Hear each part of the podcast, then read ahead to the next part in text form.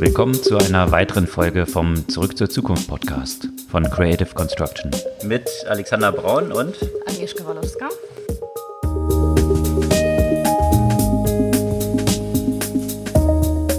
Zurück zur Zukunft heute mit einer besonderen Ausgabe. Gibt so ein paar Gründe dafür. Ein Grund ist, dass Creative Construction eine ganze Reihe von News zu verkünden hat. Also unsere Firma, die hinter dem Podcast auch steckt. Die nicht Coronavirus bedingt sind. Das auch. Und zwar haben wir uns entschieden, unsere Firma zu verkaufen an Capco. Genau, Capco eine ist eine internationale Unternehmensberatung, die in dem Bereich Financial Markets aktiv ist. Genau deswegen werden wir uns auf das Thema Finanzen auch in diesem Podcast fokussieren. Und dazu haben wir auch einen Experten bei uns sitzen. Der interessanterweise ein Unternehmen gegründet hat, also jetzt wieder ein neues Unternehmen, aber ein Unternehmen, äh, von dem ich jeden Tag ein paar Mal eine E-Mail bekomme. Und zwar. Ein Spam-Unternehmen oder was? Nein, hoffentlich nicht. In keiner Form, keiner Form, sondern weil ich ja ziemlich häufig hier Carsharing nutze, Sixt. Und das ist unter anderem Kunde von dem Unternehmen, was die Abrechnung dann angeht. Ja, BillPay. Ja. Genau, genau mein erstes Baby quasi. Unternehmerisch betrachtet zumindest. Sehr gut. Nelson Holzer, vielleicht kannst du ja so ein paar Takte kurz zu dir sagen, zu dem, was du so gegründet hast und wo du jetzt aktuell unterwegs bist. Genau, genau. Ja, ja. Vielen Dank erstmal, dass ich äh, hier sein darf und nochmal herzlichen Glückwunsch dafür ähm, zu eurem Verkauf. Das, glaube ich, ist eine sehr interessante Perspektive. Ähm, ja, zu mir, ähm, Nelson Holzner. Ich bin seit etwas über zehn Jahren in der Fintech-Szene hier in Berlin war vorher Anwalt mal äh, ursprünglich äh, und war dann Private Equity Investor eine ganze Weile im Bereich auch Financial Institutions äh, bei Cerberus. Habe da also mir viele Geschäftsmodelle angesehen können und bin dann nach der Finanzkrise, die ja auch wieder interessanterweise jetzt so ein bisschen in Erinnerung ähm, hochkommt, ähm, in die äh, Unternehmerlandschaft gegangen und habe vor ja, etwas über zehn Jahren BillPay gegründet, ähm, Zahlungsdiensteanbieter in Deutschland der im Wesentlichen in Deutschland äh, Geschäft macht und der diese Rechnungskaufsthemen abbildet, Ratenfinanzierung, aber eben halt auch Lastschriftseinzüge äh, für insbesondere eben auch äh, Brands wie DriveNow damals ähm, etabliert hat. Und ähm, genau, das haben wir gut acht, neun Jahre gemacht, haben es dann letztlich an unseren großen Wettbewerber Klarna verkauft ja wieder das, glaube ich, äh, höchst bewerteste Fintech-Unternehmen in Europa gerade. Ähm, und genau, und habe dann jetzt vor zwei Jahren ein neues Unternehmen gegründet, äh, Modify. Und wir ähm, eine Plattform, die Handelsfinanzierung für kleine und mittelständische Unternehmen herausreicht, weltweit. Das ist eigentlich das neue Projekt. Äh, auch interessant in diesen Zeiten mit äh, Welthandel und kleinen, mittleren Unternehmen, die natürlich äh, gerade auch ordentlich getroffen werden von der Corona-Krise. Mhm. Mhm. Und um jetzt, ohne irgendwas davon zu wissen, ein bisschen zu verstehen, was das genau bedeutet, Handelsfinanzierung ist? Also wir haben letztlich eine Plattform gebaut, äh, wo entweder Einkäufer oder auch Verkäufer ihre entsprechenden Transaktionen finanzieren können auf einer jeweiligen Transaktionsbasis. Stell dir vor, du hast jetzt hier ein Unternehmen, E-Commerce-Unternehmen in Berlin die zwei Container voll Möbel kaufen wollen, beispielsweise in China. Ähm, typischerweise werden die 30 Prozent upfront bezahlen müssen für die Produktion und dann aber auch 70 Prozent des Kaufpreises, wenn das Schiff den Hafen verlässt in aller Regel. Und dann warten die natürlich auch noch auf äh, die Ware, damit sie weiterverkauft werden kann.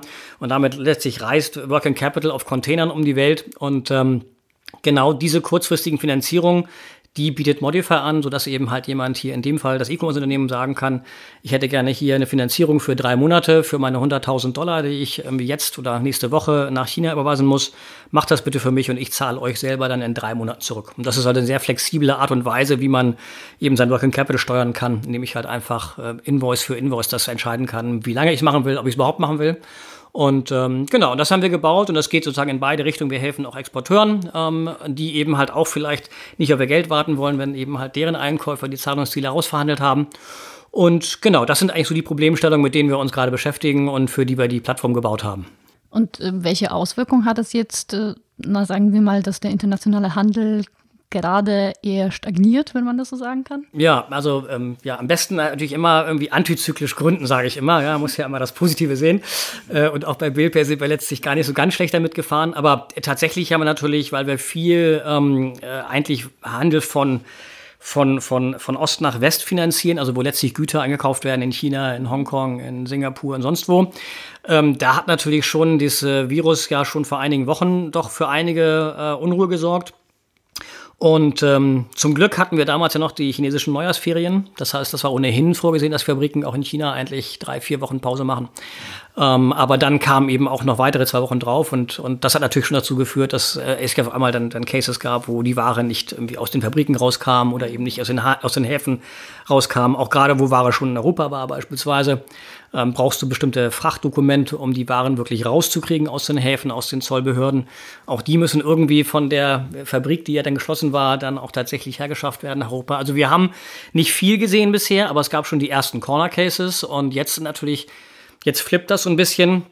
Sprechen wir gerade sehr viel mit chinesischen Unternehmen, weil wir auch äh, bald in China launchen selber. Und jetzt ist die, die, die Angst der Chinesen sehr groß, dass ihre europäischen und äh, US-amerikanischen Abnehmer nicht zahlen. Und unser Produkt ist nicht nur eine reine Finanzierung, sondern eben kommt auch mit einer Default Protection. Also wenn jemand tatsächlich dann in Europa äh, nicht bezahlen sollte, äh, würden wir den Exporteur trotzdem zahlen. Und das sind so eigentlich so die Effekte, die wir sehen, abgesehen davon, dass es eben natürlich äh, mannigfaltige andere Implikationen gibt von ähm, Work from Home und ähnliche Themen, wie, wie viele andere Themen natürlich jetzt auch hier gerade irgendwie halt erfahren. Aber in diesem Markt bewegen wir uns tatsächlich mittendrin. Okay, also dann könnte gerade das Produkt oder den Service, den ihr anbietet, in so einer Zeit besonders gefragt sein, auf der einen Seite, weil sich die Leute eben absichern müssen und äh, an das Geld rankommen müssen, was sonst ja. Ja, also die Demandzeit ist nicht das Problem. Ja, es ist ja meistens, meistens im Landing ist es ja so, wenn wir jetzt beide hier auf die Straße gehen würden oder wir drei und sagen, wir würden hätten hier 10.000 Euro zu verleihen, das könnten wir wahrscheinlich sehr schnell äh, hinkriegen. Das, die, die Kunst ist ja zu entscheiden, mit wem gibst du es und wie kriegst du es auch wieder zurück. Aber tatsächlich ähm, sehen wir natürlich auch, dass, dass jetzt auch Linien stärker ausgenutzt werden, ähm, als sie vielleicht normalerweise jetzt ausgenutzt würden, weil natürlich jeder die Cash-Position auch optimieren möchte. Und das ist, glaube ich, auch eine, eigentlich auch eine sehr richtige Sache aus der, aus der Sicht unserer Kunden. Wir müssen natürlich auch immer schauen, wie weit wollen und können wir jetzt gehen. Nicht? Also wir sächen uns natürlich auch zum Teil ab, aber ähm, ich glaube, niemand weiß so richtig, ähm, wie schnell das auch sich wieder entspannen sollte. Ähm, wir glauben schon, dass so die chinesische Seite eigentlich ziemlich gut davor ist. Also die Fabriken sind eigentlich, soweit wir es überschauen, wieder auf und liefern auch und auch eigentlich in den Zeitplänen, die, die vorgegeben sind. Also ähm, derzeit machen wir uns, glaube ich, eher auf der, auf der Einkäuferseite in Europa und in, in äh, Amerika natürlich ein bisschen Sorgen, ne? wie da die nächsten Wochen und Monate aussehen. Hatte Apple jetzt ja auch bekannt gegeben, dass erstmal für zwei Wochen sämtliche Apple Stores außerhalb von China geschlossen werden. Ja. Also diese, der Impact, der jetzt hier auch tatsächlich ankommt, äh, was dann Umsätze und die ganzen Themen angeht, äh, wird natürlich wahrscheinlich schon sehr tiefgreifend sein. Genau, genau. Das ist mit Sicherheit so. Ne? Und das ist, glaube ich, so die Frage auch natürlich, mit wem arbeitest du? Wir machen tatsächlich relativ viele Finanzierungen von so Konsumentengütern oder eben konsumgüternahen ähm, Vorprodukten. Und ähm, da ist natürlich auch die Absatzseite nicht ganz unentscheidend, ne? ultimativ von, von unseren Einkäufern, auch wenn wir jetzt selber auf der Konsumerseite nicht, nicht aktiv sind in dem Falle. Aber ähm, ja, es gibt da eben beide Varianten. Ne? Die einen sagen halt, ich horte jetzt schnell noch irgendwie Supply, damit ich überhaupt mein Lager voll habe. Das sehen wir auch zum Teil ähm, weil die eben halt nicht davon überzeugt sind, dass das alles auch äh, schon gelöst ist in Asien. Ähm, von daher, die machen sich eher die Läger voll und hoffen, dass sie dann irgendwie halt vernünftig abverkaufen können. Äh, andere werden wahrscheinlich schon nochmal überlegen müssen, was mache ich eigentlich jetzt mit den Waren, die ich dann da geordert habe. Und habe ich eigentlich noch so die, die Endkunden? Ähm, ja, aber wir werden sehen, wie das sich entwickelt. Im Zweifel ja der E-Commerce, das ist natürlich auch ein großer Kunde von uns in dem Bereich, der Vertical der ist ja vielleicht gar nicht ganz so schlimm betroffen wie jetzt vielleicht so die, die, die normale Offline-Welt. Ne? Ich glaube, da sehen wir schon auf Frequenzen ähm, in Top-Lagen, die eben natürlich runtergehen, weil einfach weniger Kunden unterwegs sind, ne? was ja auch vielleicht insgesamt richtig sein mag, um die Kurve etwas abzuflachen. Wie sind, wie sind denn für dich jetzt erstmal die Herausforderungen als, ja, als Gründer, da ähm, hast du bestimmt ja auch gesehen, dass äh, Sequoia ja quasi so ein Cheat Sheet, so ein äh, Krisen-Cheat Sheet quasi rausgegeben hat mhm. für die Startups. Äh. Jerry Ventures auch diese Woche, was ja, ja. Äh, genau. ziemlich äh, steil ging dann. Ja, in der Tat, in der Tat, ja. Wie, äh, wie sind dann so eure Maßnahmen? Ja, also ich glaube, ähm, also ich glaube, insgesamt natürlich ist es so, dass, dass ähm, das schon eine sehr große Bedrohung ist, wenn ich nicht gerade ganz frisch geraced habe und nicht über genügend Kapital verfüge. Und ich glaube, ich muss halt sehr stark darauf achten, oder Gründer insgesamt natürlich, ähm, dass genug äh, Cash in der Kasse ist. Für den Betrieb. Ich glaube, das ist eine der, der Kernaufgaben. Neben Hiring ist eigentlich immer, ich muss in der Lage sein, mein Unternehmen zu finanzieren und die Gehälter zu zahlen. Ähm, und äh, da muss man natürlich irgendwie halt, muss man schon überlegen, wie jetzt eigentlich die Szenarien aussehen. Ne? Also wie lange reicht mein Crash eigentlich, auch wenn mal die Umsatzseite vielleicht nochmal Delle bekommt. Ähm, was mache ich eigentlich jetzt? In der Regel sind Startups ja auf Growth getrimmt und natürlich auch auf Investitionen und auf Teamausbau sicherlich irgendwie halt auch nicht ganz einfach. Ähm, das jetzt zu managen auf der einen Seite muss man natürlich und will die Zahlen treffen. Man braucht das ja auch für den Scale. Auf der anderen Seite muss man natürlich wirklich aufpassen, dass man seine Kostenbasis unter Kontrolle hält. Ne? Ich glaube, das sind so eigentlich so jetzt so die, die, die wesentlichen, ähm, wesentlichen ähm, Bereiche, auf die ich irgendwie halt meinen besonderen Augenmerk lege. Und natürlich dann das Team selber. Ich glaube, es ist für gerade für jüngere Teams ähm, auch gar nicht so einfach remote zu arbeiten, ehrlich gesagt. Ja? Also wir haben das jetzt äh, gerade eingeführt, das geht ganz gut. Die Infrastruktur lässt das ja alles ziemlich gut zu, äh, dass man also von zu Hause arbeitet. Aber es ist ja viel, was auch so äh, zwischen den Schreibtischen normal stattfindet. Nochmal kurz nachfragen oder gerade jüngere Kollegen, die auch nicht ganz so irgendwie in den Tiefen, den Themen drin sind, die brauchen auch diesen Blick über die Schulter, ja, in beide Richtungen. Und das kriegst du natürlich ähm, auch hin, wenn du das remote machst, aber das erfordert eben doch nochmal, dass alle sich ein bisschen mehr anstrengen an der ganzen Kommunikation, ja, dass man irgendwie dann in Touch bleibt, dass man irgendwie seine, seine Routinen irgendwie hat. Äh, die haben wir ohnehin immer, die führen jetzt einfach digital fort.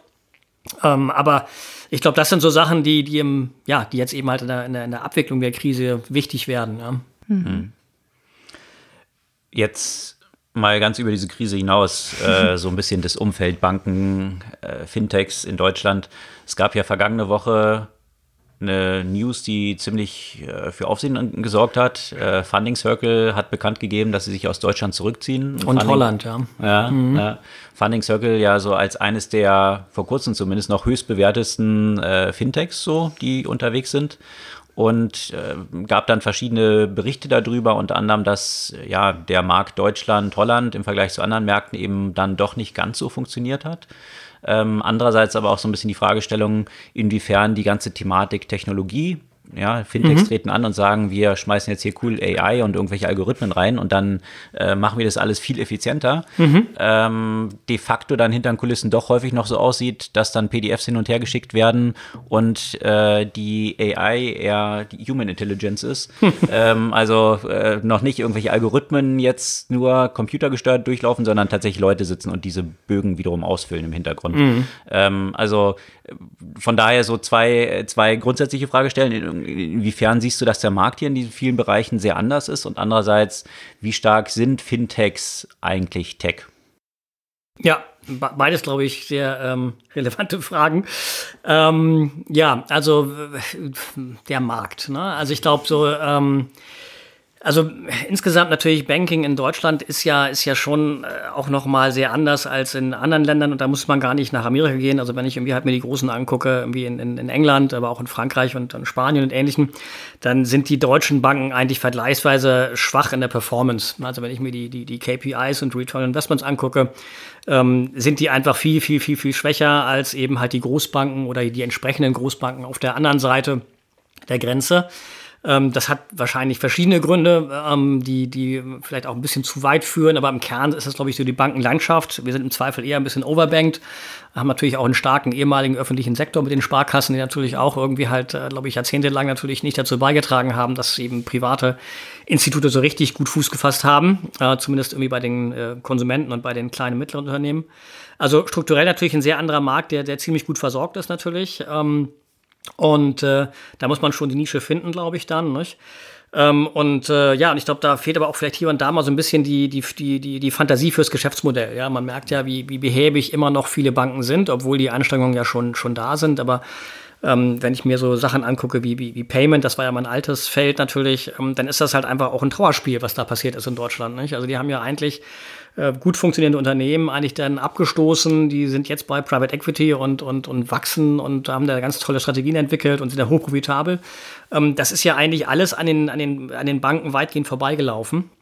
Um, ähm, und das, was noch da ist, ist eben halt auch nicht so, dass man sagt, das ist jetzt sind gleich die Winner von morgen. Also wenn ich mir angucke, Initiativen wie PayDirect oder so angetreten als der große irgendwie äh, Killer von allen möglichen Bezahlarten dann merkt man eben halt, dass es unheimlich schwer ist, in diesen Strukturen dann auch tatsächlich einheitliche Lösungen anzubieten und in der Breite irgendwie erfolgreich zu machen. Ähm, ja, und das natürlich, ähm, wenn man jetzt jetzt irgendwie halt mal überlegt, was heißt das für die, für die Fintech-Landschaft? Ähm, auf der einen Seite ist es ja erstmal natürlich toll, dass, aus, dass es überhaupt Fintech äh, als, als, als, als Begriff natürlich jetzt schon eine ganze Weile gibt. Das war damals, als ich vor zehn Jahren angefangen habe, noch sehr anders. Da gab es auch keine Investoren, die da Interesse, äh, Interesse hatten, sich damit zu beschäftigen, die auch Kompetenz hatten, das einzuschätzen, was so Regulatorik und so ähnliche Sachen angeht. Ähm, das ist natürlich inzwischen alles ganz anders. Ähm, und ich glaube, es gibt auch eigentlich sehr schöne Beispiele, ähm, die auch gut funktionieren. Aber es gibt natürlich dann auch wieder immer so Setbacks, wie eben jetzt äh, Funding Circle, was ja auch einen deutschen Kern mal hatte ähm, die dann doch über Jahre versucht haben, sehr intensiv das irgendwie zu knacken und das Modell, was in der UK ganz gut läuft, hier reinzubringen. Ich bin jetzt nicht nah genug dran, äh, um wirklich einschätzen zu können, was das Problem hier in Deutschland war, aber offenbar hat es ja irgendwie in Holland und in, in Deutschland nicht funktioniert. Und ähm, da ist natürlich immer die Frage, was ist eigentlich wirklich auch so der Mehrwert dann, dann gewesen, ja? Also wenn ich irgendwie natürlich ähm, entsprechende Produkte eigentlich bei meiner Sparkasse auch abrufen kann, dann muss ich ja irgendwie mich trotzdem absetzen. Das kann eigentlich dann nur Schnelligkeit sein oder der Preis. Und das ist wahrscheinlich für, für Lending, Startups, das Preis immer schwierig, ne? weil im Zweifel ein Großinstitut sich einfach besser refinanziert als ein kleines, äh, was Venture Capital getrieben ist. Das heißt, ich muss ja irgendwas bauen, was, äh, was eine Berechtigung hat, ähm, äh, was, weshalb ich am Markt bin. Und da ist im Wesentlichen Speed und Convenience wahrscheinlich so im, im B2B-Bereich so der, der Haupttreiber. Und das heißt, dann, ich, dann muss ich wirklich automatisieren und den, den, den, den Schmerz sozusagen lösen, den Prozesse, die derzeit in den Banken bestehen, halt ähm, dann lösen kann. Ne? Und das ganz aufzubrechen ist, glaube ich, ganz, ganz schwierig. Das arbeiten wir auch gerade bei Modify. Also klar, wir setzen auch viel auf Technologie, aber es gibt tatsächlich immer auch noch so the human pair of eye, die halt auf die Modelle raufgucken und sagen, das machen wir jetzt oder das machen wir nicht. Also eine vollautomatisierte Lösung haben wir auch noch nicht. Ähm, und die braucht man auch vielleicht nicht. Ähm, und ich sage immer, das kommt immer so ein bisschen darauf an, ähm, wie anstrengend sonst die Antragsstrecken sonst sind. Ja, also wenn ich natürlich irgendwie halt äh, ähnlich lang brauche und noch teurer bin, habe ich natürlich auch eine adverse Selektion. Ne? Da habe ich auch vielleicht andere Risiken in meinen Büchern. Und das war ja auch ein Teil. Es gab eine sehr, sehr große Abschreibung offenbar auf, äh, auf Deutschland und Holland aus dem, aus dem Buch ähm, von, ich glaube, 35 Millionen Pfund habe ich jetzt irgendwie im Kopf irgendwo. Okay. Mhm. Vielleicht sollten wir mal kurz erklären, was Founding Circle ist, weil ich glaube, nicht jeder unserer Zuhörer wird äh, genau wissen, Stimmt, wovon ja, wir gerade ja. reden. ja, also Funding Circle ist letztlich ähm, ein Marktplatz, der, der Finanzierung für kleine, mittlere Unternehmen äh, bereitstellt, eher für kleinere. Das sind in der Regel ähm, Darlehen, die bestimmte Laufzeiten haben, ähm, also keine, keine Working Capital Linien. Ähm, es sind eben halt dann auch kurzfristige Finanzierungen, die aber eben halt monatlich zurückgezahlt werden. Ähm, ich glaube, so Kerngruppe war eher schon so äh, von dem SMI, wenn man wie halt sagt, was das Segment, glaube ich, eher die Small Guys, ja, also eher die Restaurantbetreiber und ähnliche ähm, Unternehmen, jetzt nicht jetzt die Mittelständler mit 500 Millionen Euro Umsatz oder 100 Millionen Euro Umsatz, mhm. sondern eben halt eher wirklich die, die das, das kleinere Ende. Und das Besondere damals war, dass man sagte, wir bringen Investoren zusammen, die Interesse haben, diese Unternehmen zu unterstützen mit Geld. Funding Circle hat sozusagen dann den Bedarf irgendwie zusammengebracht mit den Investoren, hat das gematcht ähm, und hat dadurch eben schon natürlich ein ganz äh, smartes Modell gebaut, weil sie selber dieses Kapital halt nicht vorhalten mussten. Ja. Das war eigentlich damals schon, glaube ich, eine ganz smarte Idee. Und in England scheint es auch wirklich zu funktionieren. Ähm, in Deutschland offenbar eben halt nicht so gut. Deshalb äh, verlieren eben jetzt 130 Leute, glaube ich, gerade ihren Job in Berlin und in Amsterdam. Mhm. Und die Idee war dann, dass die Plattform irgendwie so eine Selektion von diesen Risiken oder eine Einschätzung von diesen Risiken vornimmt, sodass äh, ich als Privatinvestor, wenn ich jetzt da Kohle reinstecken will, das, das dann gut einschätzen kann oder was dann jetzt aber, wie du sagst, mit der Abschreibung vielleicht äh, Klassifizierung der Risiken dann doch nicht so gut geklappt hat oder? Ja, also äh, im Kern ist das genau so, ja. Also die, diese Unternehmen, es ist ja mehrere als Funding Store, gibt es ja auch noch ein paar andere, ja. die bauen quasi alle ihre Scores und sagen halt zu Investoren, okay, du bist halt, hast den Appetit, vielleicht irgendwie bestimmte Branchen, bestimmte Größenordnung, bestimmte Risikoklassifizierung. Und ähm, dann können sich die Investoren eben halt diese Projekte sozusagen dann schnappen oder sich darauf matchen lassen.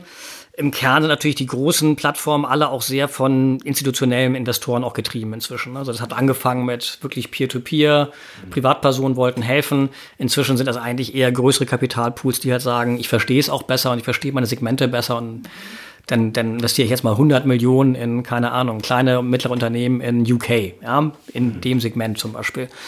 So sind die eigentlich gebaut und so, das kann auch funktionieren. Ähm, das Problem ist natürlich immer, wenn du diese langfristigen Darlehen rausreichst, und das sind zum Teil eben jetzt nicht 30 Jahresdarlehen, aber ich glaube, es geht so bis fünf Jahre, glaube ich, habe ich im Kopf. Ähm, da weißt du natürlich eigentlich immer erst hinten raus, was wirklich knallt. Ne? Also das ist halt natürlich ähm, schwierig, dann erstmal ein Modell zu entwickeln, wie, wie, wie, robust ist eigentlich so ein Geschäft. Und gerade kleine, mittlere sind ja schwerer vorherzusagen als jetzt ein Siemens vielleicht. Ähm, und was die in fünf Jahren vielleicht können oder nicht können vom Cashflow im Sinne von Rückführung der Darlehen, ist natürlich unheimlich schwer auch zu ähm, prognostizieren. Ne? Das heißt, wenn ich vor fünf Jahren den Fehler gemacht habe, dann kann es auch jetzt gerade knallen. Und das war auch vielleicht der, der Grund, weshalb man in Deutschland jetzt diesen Schritt gegangen ist da. Ne? Mhm. Ja. Wie ist da im Vergleich äh, jetzt so ein Unternehmen wie Smava, die das gleiche nur eben für Privatpersonen machen, aufgestellt? Äh, haben Sie ähnliche Problematik oder ist es einfacher in dem B2C-Business? Also ich hoffe nicht. Ähm, ich glaube, in der Regel ist es im Konsumerbereich ein bisschen einfacher, weil natürlich die Ticketgrößen kleiner sind und man auch ein bisschen besser lernt dadurch. Ne? Ähm, wenn eben halt jetzt eine bestimmte Kohorte ausfällt, die vielleicht irgendwie ein zwölf Monatsdarlehen haben wollte, sechs Monatsdarlehen haben wollte, um irgendwas, sich, ja, wie eine Maschine zu kaufen oder sowas, ähm, das wäre das entsprechende Äquivalent vielleicht. Äh, dann ist das, glaube ich, ein bisschen besser zu greifen. Und ich glaube auch die Scores, die man einkaufen kann am Anfang, sind im Konsumentenbereich natürlich ein bisschen verlässlicher. Mhm. Wenn ich hier in Deutschland mich bewege und den Schufa-Score nehme oder eben halt äh, andere sehr gute Scores, die man dazwischen kaufen kann, ähm, dann, dann gibt mir das schon ein ziemlich gutes Gerüst. Das ist eben halt in den Bereichen SMIs halt unheimlich schwer. Da gibt es eigentlich nur einen Anbieter, ähm, der das irgendwie in Deutschland bereithält, auf den alle natürlich auch so ein bisschen gucken. Aber ähm, diese Scores gucken natürlich eigentlich in der Regel immer in den Rückspiegel. Ne? Das ist natürlich irgendwie immer ein Problem, wenn du dann irgendwie halt sagst, okay, vor zwei Jahren sah es gut aus, vor einem Jahr sah es gut aus, jetzt weiß ich gar nicht, weil jetzt habe ich die Daten gar nicht und nach vorne raus weiß ich schon gar nicht. Ähm, das heißt, wenn ich dann auf einmal nicht über ein Kredit von 5.000 rede, sondern von 50.000 oder von 500.000, dann ist das Problem natürlich entsprechend größer. Ne? Mhm. Und um diese Datenpunkte zu identifizieren, die jetzt dann relevant sind, um, um so ein Risiko einzuschätzen, äh, da hat es ja zumindest, was die Fantasie angeht, eine ganze Menge äh, spannender Berichte gegeben, äh, also gerade aus China, wo man dann gesagt hat, oder auch aus Afrika, ähm, man installiert eine App auf seinem Handy und die identifiziert dann zum Beispiel, äh, wie die durchschnittliche Abladung ist und ob man häufiger am Abend SMS verschickt als tagsüber. Klar kann man so ein paar Sachen daraus ableiten. Wahrscheinlich hat die Person dann einen Job, weil sie tagsüber dann halt nicht so viel auf Social Media verbringt. Ja. Also lauter solche Sachen, die man so, Stichwort Big Data und AI dann irgendwie identifizieren kann. Mhm. Ich glaube, in Deutschland war ja da auch so ein Startup mal angetreten mit Creditech, die ja so eine ähnliche Idee hatten, was dann aber irgendwie doch nicht so richtig funktioniert hat. Wie, wie siehst du es so? Wie schätzt du es ein, ähm, all diese Themen Big Data und Sachen zu identifizieren, die so klassischen Scoring-Modellen ja noch nicht drin sind? Nee, nee. Also ich glaube, ähm, also bei Billpay haben wir natürlich auch eine ganze Menge darüber gelernt, weil die, wie die Konsumentenwelt da aussieht. Ne? Und ähm, man kann darüber tatsächlich auch so ein bisschen, ein bisschen lächeln hier und da, ähm, wenn man irgendwie Facebook zu Rate zieht, ob jetzt da Kredit irgendwie ähm, gewährt werden soll oder nicht. Das ist, glaube ich, ähm, tatsächlich schwierig. Aber wir hatten bei, bei Billpay schon natürlich durch die Vielzahl der, der kleinen Transaktionen, die durchgelaufen sind, ähm, eine unheimlich große Menge an Daten. Und da kann man tatsächlich auch, ähm, da muss man gar nicht 50.000 Datenpunkte angucken, da reichen wahrscheinlich 10, ja, die irgendwie wirklich, wo man wirklich tief reingeht. Ähm, und wenn man die wirklich versteht, dann hast du tatsächlich ähm, gerade so Frühwarnindikatoren. Ich, man kann ja nicht sagen, ist das jetzt jemand, der 500 Euro äh, nehmen kann oder 1000 oder nur 250? Also es geht weniger um die Frage, wie kreditwürdig ist jemand, sondern es geht, glaube ich, eher um die Frage, ähm, ist das ein Betrüger oder nicht? Das ist eigentlich ein Hauptproblem im Online-Bereich. Da kann man eine ganze Menge aus, auch so aus, aus Devices rauslesen, aus irgendwie Verhalten, wann, wie, wo bestellt wird. Ähm, da, glaube ich, ist es, ähm, ist es nicht nur Schnackerei, ja, würde man im Norden sagen, sondern da hat man auch tatsächlich inzwischen schon, schon sehr gute Use Cases, um, um das einzudämmen. Ähm, ich glaube, im, ähm, im Geschäftskreditbereich, der komplexer ist, weil die Tickets größer sind, muss man auf andere Sachen gucken. Da kann man auch, glaube ich, eine ganze Menge draus, draus, draus machen. Ähm, aber da muss man eben, glaube ich, aktiver noch als jetzt über das Device gehen. Du musst ja eigentlich verstehen, sozusagen, ähm, insbesondere gar nicht, wenn ich, wenn ich kleinere habe, will ich vielleicht eher gar nicht so, so, verstehen, wie das Balance Sheet genau aussieht und, und wie stabil das ist, sondern wie auch so der Cashflow ist. Also kann ich irgendwie halt einfach so Cashflow-basiertes Lending betreiben. Wenn ich jetzt nur 10.000 Euro für drei Monate verleihe, muss ich ja eigentlich nur sicher sein, dass der mich in 90 Tagen mit 10.000 Euro zurückführen kann. Ob der am Ende des Jahres dann Plus oder Minus macht, kann mir dann fast egal sein. Ne? Und ich glaube, in der Richtung, da gibt es eine ganze Menge tolle Sachen, die man machen kann, die wir jetzt bei unserem neuen Modell auch irgendwie halt ähm, anzapfen an Datensources. Und die sind, glaube ich, weniger du als vielleicht jetzt irgendwie, wann werden SMS verschickt. Und das ist, glaube ich, eher eine, eine ja, irgendwie eine Aktualisierung der Daten, die man natürlich sonst die sonst woanders herzieht. Also die historischen Daten ziehst du dir halt aus irgendwie normalen Sources, öffentliche Sources, Bundesanzeiger oder, oder eben halt auch solche Sachen wie Kreditreform. Ähm, aber alles, was sozusagen jetzt darauf hinausläuft, wie läuft das Geschäft, kann ich natürlich sehr schön versuchen nachzuvollziehen, wenn jemand über Amazon verkauft beispielsweise und sagt, er hat 80 Prozent Amazon-Umsätze, dann klinke ich mich bei Amazon in seinem Kundenkonto ein, kann halt sehen, was wird wirklich verkauft, wann wird gezahlt was läuft gut, was wird schlecht, wie sind die Saisonalitäten dahinter. Das gibt mir sehr viel, sehr viel Futter. Ne? Und ähnlich ist es natürlich, wenn ich mich bei PayPal einklinke oder bei anderen Plattformen irgendwie einklinke, dann kann ich solche Sachen anders verproben und besser monitoren insbesondere, als wenn ich mich auf historische Daten zurückziehe. Ich glaube, das ist so eigentlich der, der, der Kern. Wie stelle ich sicher, dass ich sozusagen mein Portfolio im Griff habe, gerade in solch unsicheren Zeiten wie jetzt? Da brauche ich irgendwelche Frühwarnindikatoren. Ne? Und die kann ich mir eben halt besser aus anderen Datensourcen holen, als wenn ich jetzt auf die traditionellen Bilanzanalyse-Tools oder so gehe. Ja. Mhm. Mhm. Wenn wir nochmal so ein bisschen ähm, global uns äh, das Thema Fintechs angucken. Vor kurzem kam jetzt der Fintech-Report raus, der Zahlen gezeigt hat, die jetzt nicht gerade überzeugt, überzeugend waren. Also die Finanzierung von Fintechs ist ja ordentlich nach unten gegangen im letzten Jahr. Introtex ging nach oben. Europa ging ein Stück weit nach oben, aber global ähm, halt eben deutlich weniger Fintech-Finanzierung. Was glaubst du, woran, woran liegt das? Also ich glaube, was man bei diesen, ich, ich habe jetzt den Report nicht ganz vor Augen, aber ähm, wenn man das so, so siehst, äh, immer so als Pulsmesser so nimmt, ähm, bin ich immer so ein bisschen vorsichtig, ne? weil natürlich die, die großen Runden, die dann eben halt von den ganz, ganz großen genommen werden, das ist natürlich massiv verzerren, das Bild immer. Ne? Also wenn N26 ein paar hundert Millionen race, dann ist auf einmal die Welt toll, ja, ähm, aber davon hat ehrlich gesagt so das kleine Fintech, was in der A- und B-Runde sich befindet oder der Seed-Runde nicht so wahnsinnig viel von. Genau die sind vor allem nach unten gegangen, die kleinen. Genau, genau. Und ich glaube, das ist tatsächlich so. Also, ähm, so mein Eindruck ist eigentlich auch, ähm, es gibt insgesamt ein bisschen weniger Themen. Ich finde auch viele Themen, die an den Start gegangen sind, in den letzten zwei Jahre auch eher, wo ich sage, das sind wahrscheinlich keine echten guten Winner-Produkte, sondern es vielleicht eher so Features. Das löst irgendwie halt so ein kleines Teilchen, aber geht nicht auf irgendwie einen großen Markt oder ein echtes Problem. Ähm, das ist, glaube ich, Zum Beispiel, weil ich meine, das, das, Gleiche hat man ja äh, am Anfang immer N26 äh, vorgeworfen. Das ist nur so ein bisschen Interface und, äh, und eigentlich keine, kein richtiges Produkt. Ja, ja, ja. Also ich will jetzt nicht sozusagen Kollegen-Bashing betreiben, aber ähm, ich glaube, viele Sachen, die auch gescheitert sind, jetzt im Nachhinein auch, ähm, weiß man auch vielleicht, dass es dann einfach ähm, nicht gereicht hat, um ein echt großes oder ein Business zu bauen, was zumindest für Venture Capital groß genug werden kann. Ich glaube, das ist ja immer das Problem. Ja, wenn du irgendwie halt kannst ein echt komplexes Problem lösen in einem Nischenmarkt und da bist du wahrscheinlich auch der Beste, aber das ist dann auch für Venture Capital nicht das Richtige. Da musst du dich irgendwie anders finanzieren.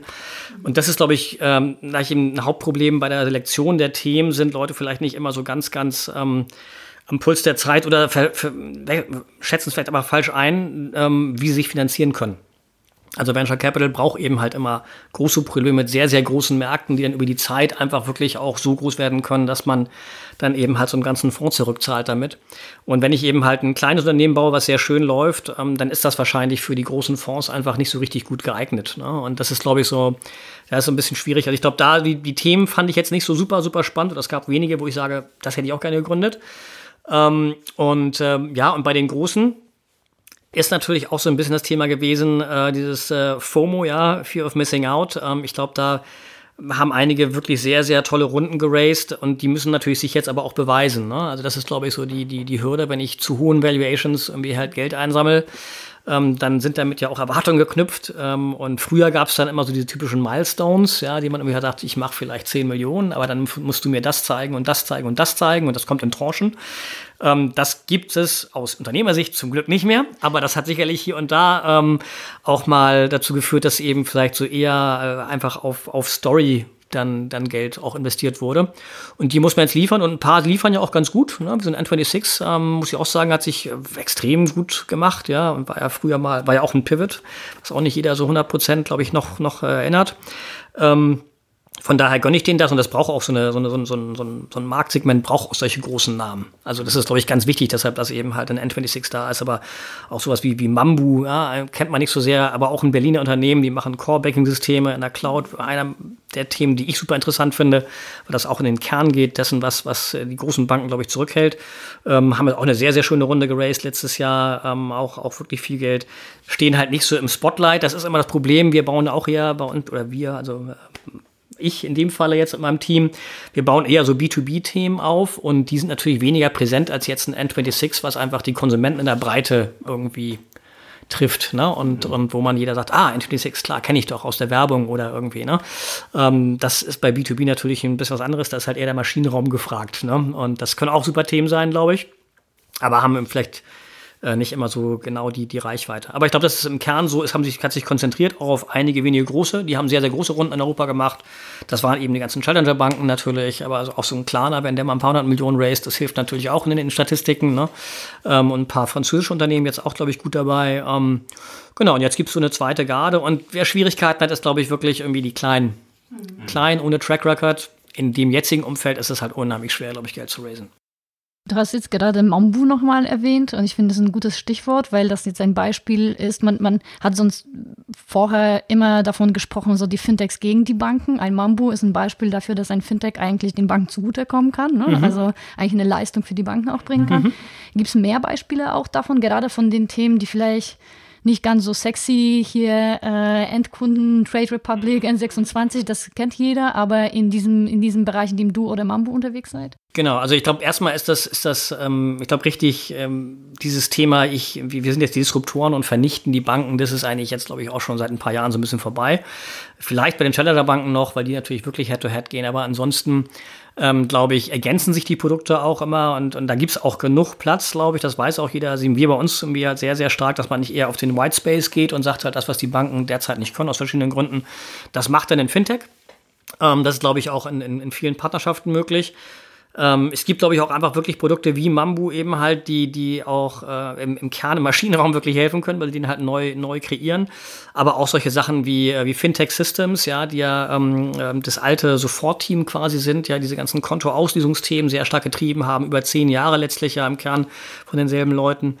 Ähm, die also auch diese Account-Opening-Themen natürlich sehr stark gepusht haben. Da gibt es eben einfach jetzt doch schon Themen, die, die, die darauf angelegt sind, ähm, wirklich Dienstleister für Banken zu sein und denen zu, Prozesse zu digitalisieren, die sie selber nicht so können. Ne? Und da, glaube ich, gibt es auch viel, viel Chancen in, in, in, Partnerschaften, wo eben halt, oder Partner hört immer so groß an. Ne? Ich glaube, exakt, man sucht ja als Fintech eher Kunden dann, ne? muss man sagen. Und äh, ich glaube, es gibt viele gute Banken, die gut beraten werden, eben halt mit den guten Fintechs auch tatsächlich eben Kundenbeziehungen einzugehen und deren Services einzukaufen. Und ich glaube, da gibt es irgendwie halt jetzt eine ganze Reihe. Wird so, also wie Mambo ist toll, Fintech Systems auch schon ziemlich groß, sind ja auch ein super erfahrenes Team. Ähm, und da gibt es, glaube ich, auch eine ganze Menge mehr links und rechts, die, die jetzt so kommen. Ähm, und die vielleicht nicht jetzt sozusagen darauf aus sind, äh, den Banken jetzt äh, das Essen wegzunehmen. Ja. Ein paar Sachen, die du gesagt hast, fand ich äh, sehr interessant zu dem Punkt der Skalierung. Also, wie gesagt hast, okay, damit so ein Thema interessant wird, auch für Venture Capital, muss man natürlich eine entsprechende ja, entsprechenden Hockeystick irgendwie zeigen können, ja, was, was das Potenzial ist von so einem Unternehmen. Äh, was Vergleichbares gibt es ja natürlich auf der Seite der Banken auch. Also wenn man mit Banken spricht, sagen die wiederum, ja, also viele von diesen Fintech-Themen sind ja ganz nice, ähm, aber ist jetzt nicht so die große Story, weil hm. wir müssen Sachen machen, die richtig, richtig skalieren, weil jetzt uns auf dieses kleine Thema so zu beschränken, ähm, da haben wir nicht den Hebel dann. Ja. ja? Ähm, was ist denn dann, oder hast du eine Idee, wie man, wie man diese Hürde überwinden kann? Weil gerade so ein Thema, wie Agnieszka eben auch gerade gesagt hat, mit N26, da war es ja auch von den Banken am Anfang so, naja, ist irgendwie ganz nett, ist ein schönes Interface, aber letztendlich äh, sehen wir da jetzt nicht so diesen riesen Wert drin und jetzt hoppla, ein paar Millionen Kunden später mhm. ähm, ist es plötzlich ein Thema geworden. Ähm, also wie können eigentlich so Großunternehmen dort rangehen, solche Themen frühzeitig dann zu adressieren wo sie äh, am Anfang noch nicht das richtige Potenzial sehen, was ja zwangsläufig am Anfang immer so ist. Ja. Ähm, aber das das Einzige ist, was später mal das richtige Potenzial werden kann. Ja, super, super schwer. Ne? Also wenn ich natürlich jetzt irgendwie Bankvorstand wäre, dann hätte ich wahrscheinlich auch nicht gesagt, jetzt äh, eine Bank, eine App-Only-Bank ist jetzt irgendwie halt das, das Mittel, was meine Zukunft retten wird. Ne? Das ist, glaube ich, ist, glaube ich, so. Ähm, und man muss natürlich auch sagen, die die, die Stärke des Fintechs ist ja, oder eines Fintechs ist ja in der Regel, dass man irgendwie halt eine Nische sich nimmt und die, die sehr spitz, sehr tief runtertreibt und das wirklich irgendwie versucht zu lösen, das Thema. Ähm, was aber vielleicht ähm, für ein Unternehmen jetzt einer großen Bank kein, kein großes Thema sein darf. Also bei Modify beispielsweise haben wir ähm, auch auf die Themen, dass die Banken sagen, wir wir hätten das auch gerne, irgendwie so ein Produkt und würden auch gerne mehr für den Mittelstand tun, in dem Handelsbereich beispielsweise. Aber wenn ich mir überlege, natürlich, was das allein an internen Aufwand äh, auch, auch auslöst, ja, auch Konten zu eröffnen, beispielsweise ganz banale Sachen wie, wie Kontoeröffnung, erstmal eine Kundenbeziehung aufzubauen, das ist ja in der Regel Kontoeröffnung, ohne ein Produkt dahinter, ähm, im internationalen Bereich, das kostet gerne mal 15.000, 20.000 Dollar, ja. Und wenn ich jetzt mir überlege, als Bankvorstand, äh, gehe ich jetzt in so einen Markt rein, äh, in vielen, vielen Ländern, die ich nicht kenne, und sammle da viele kleine Kunden ein, Tausende vielleicht von denen, mit diesen entsprechenden Prozessen und internen Kosten, mit einer überschaubaren Möglichkeit, auch das Geld wieder reinzuverdienen, weil die 15.000, die ich rausgegeben habe, muss ich ja irgendwann wieder reinverdienen können. Wenn ich denen aber keinen Kredit geben möchte, weil ich nicht weiß, ob die stabil genug sind, dann habe ich ja eigentlich nur meine Kontoführungsgebühr. Ne? Da muss ich natürlich schon ein paar Monate wie halt die dabei halten, Jungs. Ähm, und ich glaube, deshalb, das sind so die typischen Sachen, wo man so merkt, okay, da hat eigentlich eine große Organisation wahrscheinlich auch kein Incentive da reinzugehen. Also für so aus Risk-Reward-Betrachtung würde man sagen, da dürft ihr eigentlich überhaupt gar nicht rein in diesen Markt. Ja, der ist für euch zu kompliziert, zu fragmentiert und irgendwie auch mit zu wenig Umsatzpotenzial. Und das ist natürlich dann eine schöne Ergänzung für, für, für, für Syntax irgendwie in dem Falle.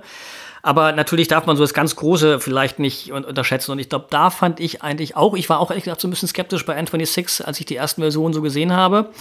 Und dann mal meine deutsche Bank-App daneben gehalten habe und gesagt, also die macht ja eigentlich das Gleiche. Ne? Also gut, keine Push-Notifications, aber ansonsten, das kannst du eigentlich auch noch bauen. Ne? Also, war so mein Take damals vor so zwei, drei Jahren. Ähm, aber irgendwie haben vielleicht auch diese Challenger-Banken verstanden, wie sie die Kunden irgendwie ansprechen, ja, und was äh, vielleicht braucht man auch diese ganzen Verzweigungen hintenrum auch nicht. Vielleicht will der Kunde einfach nur drei, vier Kernfunktionen.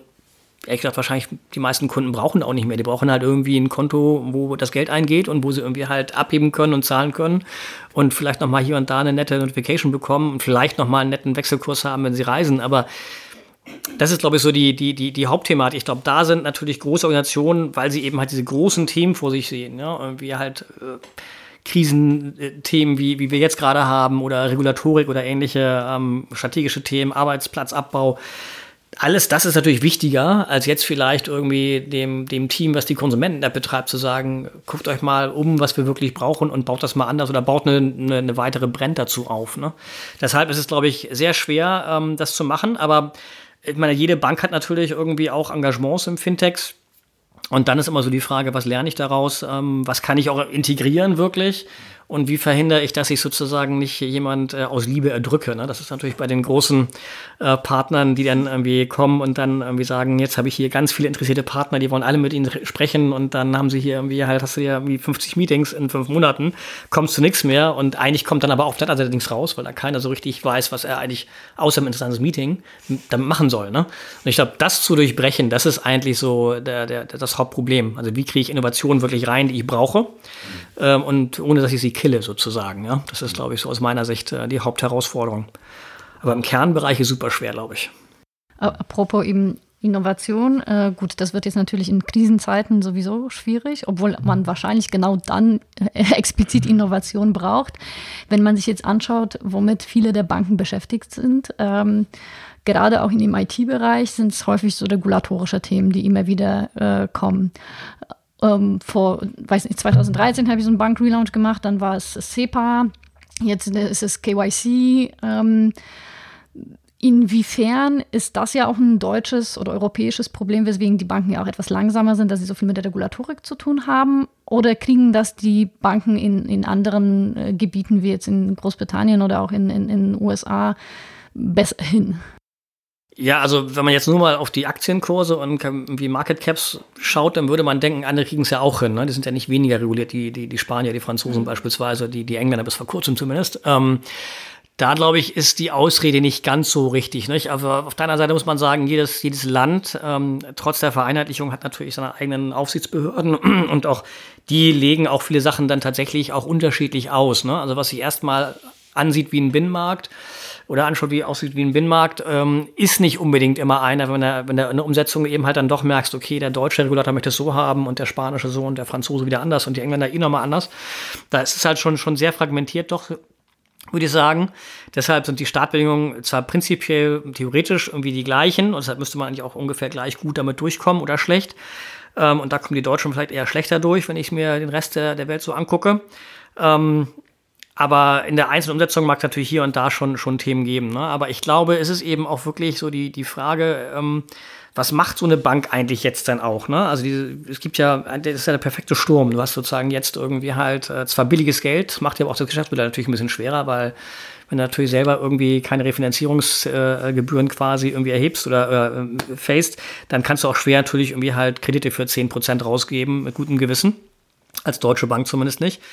Ähm, dann hast du natürlich jetzt die Krise, die irgendwie gerade sich zusammenbraut. Ähm, dann hast du irgendwie halt natürlich auch den, den, den Kapitalmarkt, der dich gerade irgendwie halt angreift. Also da jetzt zu sagen, ähm, ich habe den Mut und gehe so all in in bestimmte Bereiche rein, die mir jetzt wirklich sozusagen den, den Rücken frei halten nach vorne raus, ist, glaube ich, auch wirklich ähm, eine, eine ziemlich schwierige Aufgabe, ehrlich gesagt. Ne? Und ähm, aber wie gesagt, ich sehe irgendwie halt immer die Banken in anderen Ländern, die äh, hervorragend äh, funktionieren. In den USA gab es ja auch eine sehr, sehr harte Regulation eine ganze Weile. Jetzt wird es ein bisschen gelockert, aber ähm, und auch ein super fragmentierter Bankenmarkt eigentlich in den USA, der, der natürlich jeder Einzelstaat nochmal mitreden möchte. Also die kriegen das ja auch irgendwie hin, ja, und machen eben halt doch auch irgendwie halt sehr viel bessere, produzieren sehr viel bessere KPIs als die Deutschen. Also es ist, glaube ich, schon so ein Thema, ähm, was ein bisschen tiefer geht und wo ich jetzt nicht immer irgendwie nur links und rechts gucken würde, dass der Gesetzgeber mir wieder einen reingewirkt hat oder die Kommission oder so, sondern das muss eigentlich ja ohnehin jeder können. Und die Frage ist, glaube ich, eher, warum ist das so schwer? Und eine der Antworten, glaube ich, ist vielleicht ähm, auch, dass eben die IT-Infrastruktur oftmals sehr veraltet ist. Ne? Und wenn ich natürlich jetzt irgendwie halt sage, ich meine, wer von uns arbeitet noch mit einem Computer, der zehn Jahre alt ist? Also wir drei jedenfalls nicht mehr. Ähm, und wenn ich aber mir im Kernbankensystem angucke ähm, oder die IT-Landschaft in vielen Banken, dann sind die eben oftmals immer noch im Kern zehn Jahre alt. Und das kann natürlich dann nicht so einfach funktionieren. Ich glaube, zehn Jahre ist noch optimistisch. Ja, wahrscheinlich sogar noch älter. Ich wollte jetzt nicht, aber, aber das gibt ja so ein bisschen eine Idee davon, wie schwer es ist, auch dann wirklich schnell Sachen mal umzusetzen oder auch nur was zu ergänzen, was jetzt eine Regulation vielleicht von dir fordert. Dann muss ich eigentlich immer anflanschen an irgendwas, was eh schon nicht so richtig performt, was aber performen muss, weil die eben, wie richtig gesagt habt, die Skalierung natürlich auch dann funktionieren muss. Ich kann nicht aber sagen, Payment steht, ja, geht halt nicht, ne? Sollte jedenfalls nicht gehen. Ähm, und das ist, glaube ich, irgendwie halt auch ein, ein Kernproblem. Ähm, da sieht man eben halt andere Tech-Unternehmen natürlich, die bauen ihre Plattform natürlich in Generationen viel, viel schneller auf. Ne? Die warten nicht erst 15 Jahre, bis es dann irgendwie halt endlich total veraltet ist und man dann sagt, oh, und jetzt kostet mich das aber, keine Ahnung, eine halbe Milliarde Euro irgendwie das irgendwie zu migrieren mit großen Risiken sondern die bauen ja immer parallel schon eigentlich immer an der neuen Plattform, ja, und das ist natürlich erstmal irre, weil das auch viel Geld kostet. Aber dann hast du eben halt eigentlich immer relativ gute, frische Plattform auch da, wo du nicht immer alles migrierst, sondern eben halt immer häppchenweise nach und nach rübergehst. Und dann hast du eben auch natürlich eine agilere äh, Umgebung, dann solche Sachen umsetzen zu können. Ne? Mhm. Und eben wahrscheinlich auch in diesem Fokus, wie es jetzt gerade mit Mambo, gibt es ja auch so ein paar andere Plattformen, ähm, dass dann viele Startups vielleicht auch so reingehen, sich äh, mit der Spezialisierung darauf zu konzentrieren, was sie wirklich anders machen wollen und äh, jetzt eben nicht das ganze Kernbanksystem für sich neu bauen, sondern sagen, meine Spezialisierung ist jetzt irgendwie, keine Ahnung, bei Trade Republic äh, nur diese Nische des Tradings oder äh, und so weiter. Ja. Genau. Das ist wahrscheinlich für die existierenden Banken ja dann auch wiederum ja, ein bisschen schwierig ist, weil sie ja breiten Strauß von Sachen abdecken, statt Absolut. nur fokussiert auf ein, eine kleine Nische zu gehen. Genau. Und du hast natürlich auch, also da gibt es ja hervorragende Leute in den Banken, ist ja nicht, dass, das, dass sie nicht intelligent genug wären. Ne? Aber ich glaube, auch die Anreize sind natürlich auch ein Problem. Ne? Wenn ich irgendwie halt jetzt sage, ich baue mir ein Unternehmen, ob es jetzt Fintech ist oder was anderes, fast egal. Da habe ich irgendwie eine Mission, die ist vergleichsweise eng begrenzt am Anfang zumindest. Und die, die probiere ich wirklich zu lösen und bohre die halt durch und, und bin hoffentlich gut finanziert, irgendwie, äh, wo auch immer her. Ähm, aber ich habe ja eben halt immer auch noch Unternehmer, die das treiben ne? und, und hoffentlich auch gute Incentive-Strukturen, die eben halt erlauben, dass die, die es auch mitgetrieben haben, dann irgendwie auch nachher überproportional äh, dann, dann profitieren. Und wenn ich mich eben halt in den größeren Organisationen umgucke, ähm, die, die sehen das ja, die wollen das ja eigentlich auch. Die ziehen dann vielleicht ein Team zusammen, wenn sie smart sind, vielleicht auch außerhalb des, des Headquarters irgendwie, um das so ein bisschen frei zu machen von den üblichen ähm, Themen.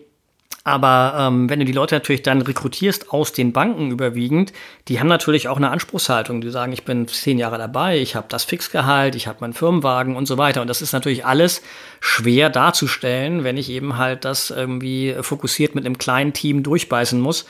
Ähm, ich glaube, das ist eben halt auch ein echtes, echtes Problem. Du kannst eben halt dann auch mit, mit zu viel Erfahrung und zu viel ähm, Baggage letztlich auch diese Themen äh, einfach zu sehr belasten, dass sie einfach nicht wirklich laufen und rennen und alles geben dafür. Ne? Und das ist, glaube ich, ähm, das ist ja auch eine Chance natürlich der, der Unternehmen, die dann sagen, die Fintechs oder die anderen Startups, die ja sagen, nee, ich, ich gehe einen anderen Weg, ich, ich gehe halt spitz. Das Interessante ist ja eigentlich, wenn man die jetzt mal als Scale so sieht, so ein Klarner beispielsweise, der hat ja ganz angefangen mit einem Rechnungskaufsthema in Schweden, hat sich dann schon schwer getan, auch irgendwie in andere Länder zu gehen, hat es dann irgendwie geschafft ähm, hat dann irgendwie halt ein Modell entwickelt, was ja sehr profitabel auch gelaufen ist ähm, und geht jetzt aber ja sehr breit. Ne? Also die fangen an ganz, ganz spitz, gehen dann irgendwie ziemlich, ziemlich tief rein und sagen halt, jetzt habe ich jetzt irgendwie, keine Ahnung, x Millionen ähm, Endkunden, die ich ja auch noch mit anderen Service beglücken kann. Jetzt baue ich mal eine App drauf, jetzt krieg, kriegen die mal eine Karte. Ja? Auf einmal wird ja aus so einem Klarner quasi eine agile Bank. Ne? Ohne die Kundenakquisitionskosten, die vielleicht ein N26 noch hat gerade. Ne? Und ich glaube, diese Modelle sind halt spannend, ob die alle jetzt immer so funktionieren oder ob man sich die nicht da auch mal verrennt. Ne? Kann auch schon sein, ne? aber, aber das ist, glaube ich, interessant, dass man sagt, man fängt irgendwie an ganz, ganz, ganz spitz und geht dann in die Breite und dann zeigt sich eben halt, wie gut ist das Modell und wie gut ist die Plattform, wie gut ist das Team, ist die Strategie dahinter gut. Aber ich glaube, wenn ich für eine Bank wäre, dann hätte ich jetzt nicht so sehr Angst vor irgendwie einer, einer N26 alleine. Da hätte ich, glaube ich, eher Angst vor so einem Klarner, der eben viele andere Themen gelöst hat und eben auf einer ganz anderen Basis jetzt schon sagen kann, und jetzt biete ich auch noch weitere Banking-Services an und, und, und mache die sexy. Ja. Mhm finde ich eigentlich fast noch, äh, fast noch die größere Bedrohung. Jetzt, ähm, oder auch ein Amazon oder Apple. Amazon, Apple, klar, ähm, die, die beißen sich da auch so nach und nach rein. Also ich ich glaube, bei den Asiaten fast noch mehr. Ich glaube, so ein Alibaba hat das schon noch viel, viel besser verstanden, ehrlich gesagt, als, als die Amerikaner irgendwie. Die gehen ja schon wirklich auch richtig ins Landing rein, auf der Konsumerseite, auf der Business-Seite. Hat nicht Alibaba gerade auch bei Klarna einen Minderheits? Genau, die haben auch einen kleinen Stake genommen, genau, genau. Und das ist, glaube ich, irgendwie halt fast noch konsequenter durchgedacht. Aber klar, also du hast eben halt auch natürlich die Tech-Unternehmen, die aus der Plattformökonomie kommen und sagen halt, und jetzt gehe ich auch noch ein bisschen rein in den Financial Services Bereich. Die mhm. Kunden habe ich ja schon. Und die Daten. Kunden habe ich schon. wenn ich gut bin, habe ich auch eine Brand aufgebaut, die mir das erlaubt, auch diesen, diesen, diesen, diesen Vertrauensvorschuss sozusagen mit einzufahren, den ich halt habe. Und ähm, ja, und die Leute sind natürlich einfach dann per se schon online. Ne? Das ist, glaube ich, irgendwie auch nicht ganz unentscheidend. Das ist, glaube ich, so. Es hat die, die Banken sehr lange gedauert, bis sie verstanden haben, dass, dass die Filiale eben wahrscheinlich so nicht zu verteidigen ist, wie sie vor fünf Jahren noch da war. Ne? Und das ist, glaube ich, auch eine Erkenntnis natürlich, die ich dann auch lange mit mir rumtreibe als, als, als Bank, bis ich dann auch sage, vielleicht, da muss wirklich was geschehen. Da müssen ja, Filialen geschlossen werden, die Leute müssen irgendwie halt dann andere Funktionen übernehmen. Ne? Das ist schon, sind auch schwere Themen.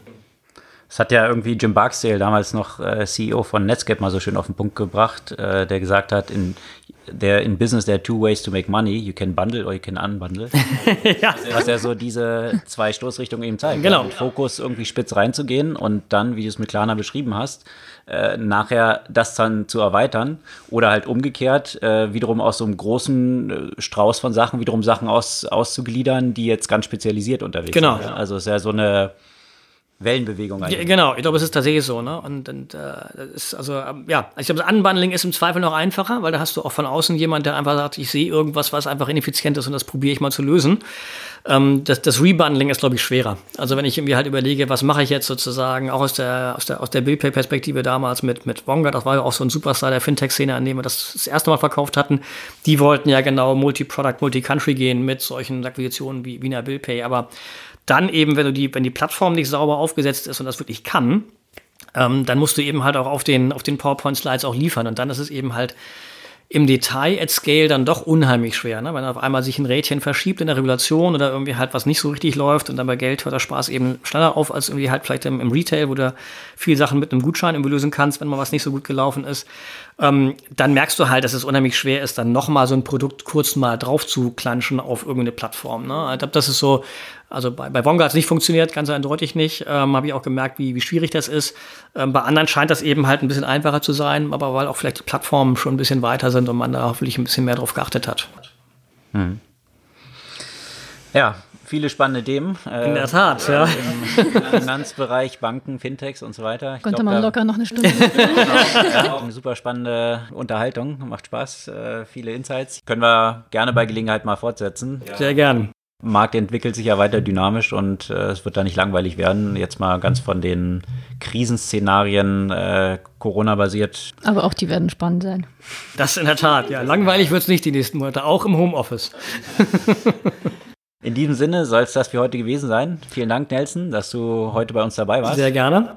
Nochmal eine kleine Anmerkung. Wir werden, auch wenn wir jetzt natürlich für eine Firma arbeiten, die sich ausschließlich mit den Finanzmärkten beschäftigt oder mit Financial Services beschäftigt, unseren Podcast nicht nur über Finanzen führen, sondern wir werden weiterhin eine breite, ein breites Spektrum von Technologiethemen weiterhin abdecken. Genau, weil das auch unsere Überzeugung ist, dass ja, wie du es auch gerade mit Amazon und anderen Playern an Google angesprochen hattest, äh, gerade in anderen Segmenten passiert ja viel, was dann auch wiederum für Banken und Fintechs interessant ist. Absolut. Was genau. in anderen Industrien los ist.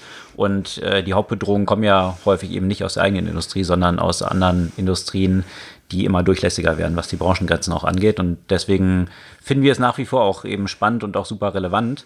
Äh, Bedrohung, äh, aber auch Inspiration. Genau. Absolut. Jedes, jedes Unternehmen wird ja ein Fintech, habe ich mal vor kurzem gehört. Genau. genau, genau. Und jede Bank wird eine Social Media Company. Oder genau, das? Social Network, ja. Social was, Network, was du ja. halt bei N26 siehst mit diesen Spaces ja. und hin und her, ja. Mhm. dass es auch ganz interessante Aspekte dazu gibt die richtige Dynamik, so eine Hockeystick-Curve dann eigentlich erst kommt, wenn du irgendwie diese Social Aspects irgendwie mhm. damit bei hast. Ja. Ähm, also eben in viele Richtungen, Inspirationen aller Orten und äh, das soll es für heute gewesen sein. Wir, wir freuen uns auf Woche. Äh, kommende Woche und dann wahrscheinlich wieder mit einer ganz regulären Ausgabe, wo wir auch die ganzen News im Umfeld wieder behandeln werden.